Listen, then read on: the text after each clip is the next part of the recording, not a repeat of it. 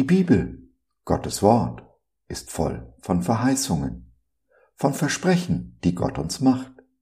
In loser Reihenfolge möchte ich sie mit dir durchgehen. Denn nur wenn wir wissen, was Gott uns versprochen hat, können wir unser Geschenk auch auspacken. Dabei müssen wir nicht nur Gottes Verheißungen vertrauen, sondern auch den Wegen, die er uns führt, diese zu erlangen. Wasser ist Leben. Und oft wird behauptet, es sei auch der Ursprung des Lebens. Auch ich bin lange auf diese Lüge hereingefallen und an der wahren Quelle, dem wahren Ursprung des Lebens, achtlos, sogar verächtlich vorübergegangen. Und du?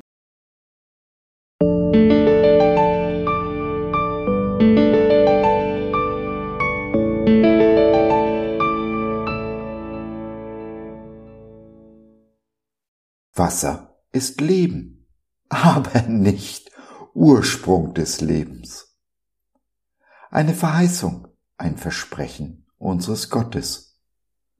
All den kleinen und großen Philosophen gewidmet, die da draußen auf der Suche nach Antwort sind.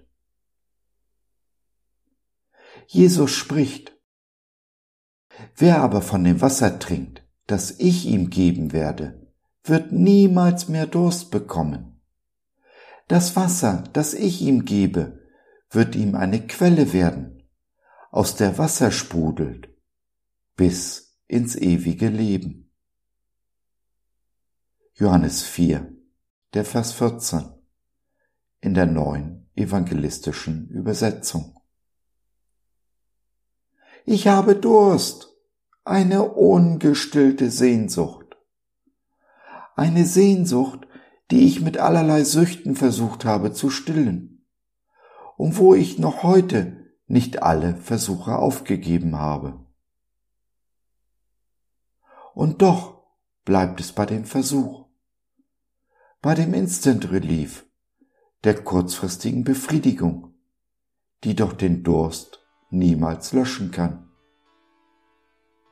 Manche nennen es auch Hunger den Hunger nach Leben. Zu finden in all den Extremen, denen wir uns hingeben.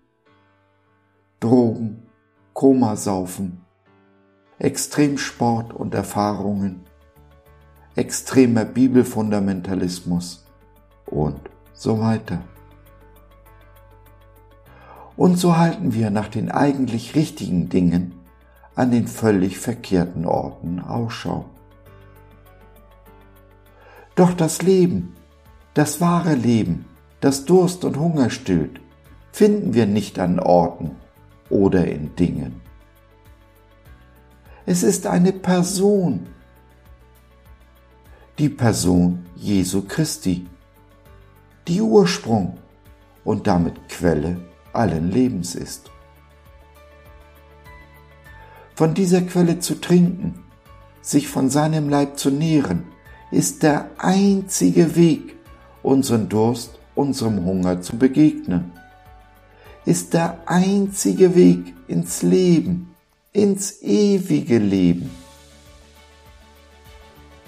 Und wenn Jesus und ich vom ewigen Leben sprechen, meinen wir damit nicht nur unser Leben nach unserem leiblichen Tod hier auf dieser Erde. Das auch, ja, aber da ist mehr so viel mehr.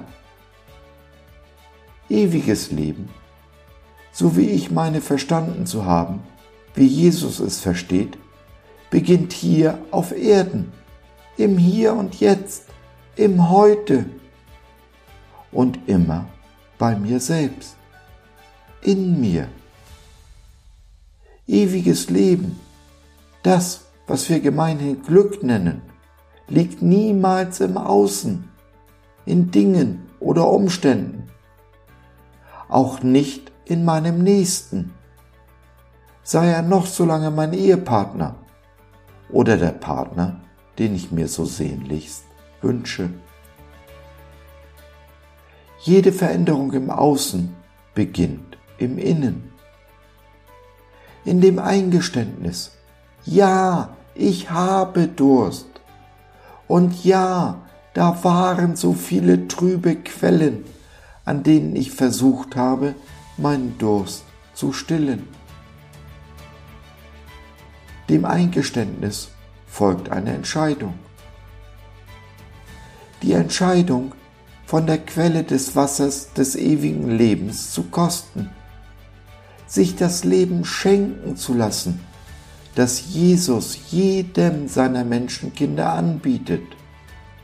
Umsonst, bedingungslos. Gehst du diesen Schritt, bist du vom Tod zum Leben durchgedrungen. Die Eintrittskarte zum Himmel ist gelocht und niemand kann sie dir mehr nehmen. Mehr noch, der Himmel kommt zu dir auf die Erde und du bringst deinen Nächsten dem Himmel auf Erden nahe. Genau so werden wir, du und ich, die bedingungslose Liebe Jesu hinaus in diese lieblose Welt tragen und sie damit ein ganzes Stück besser hinterlassen, als wir sie vorgefunden haben.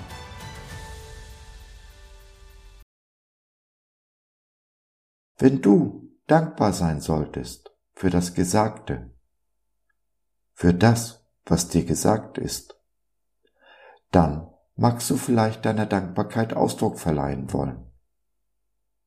Der Möglichkeiten sind viele. Schau doch nach auf www.gott.biz slash einbringen. Hab vielen Dank.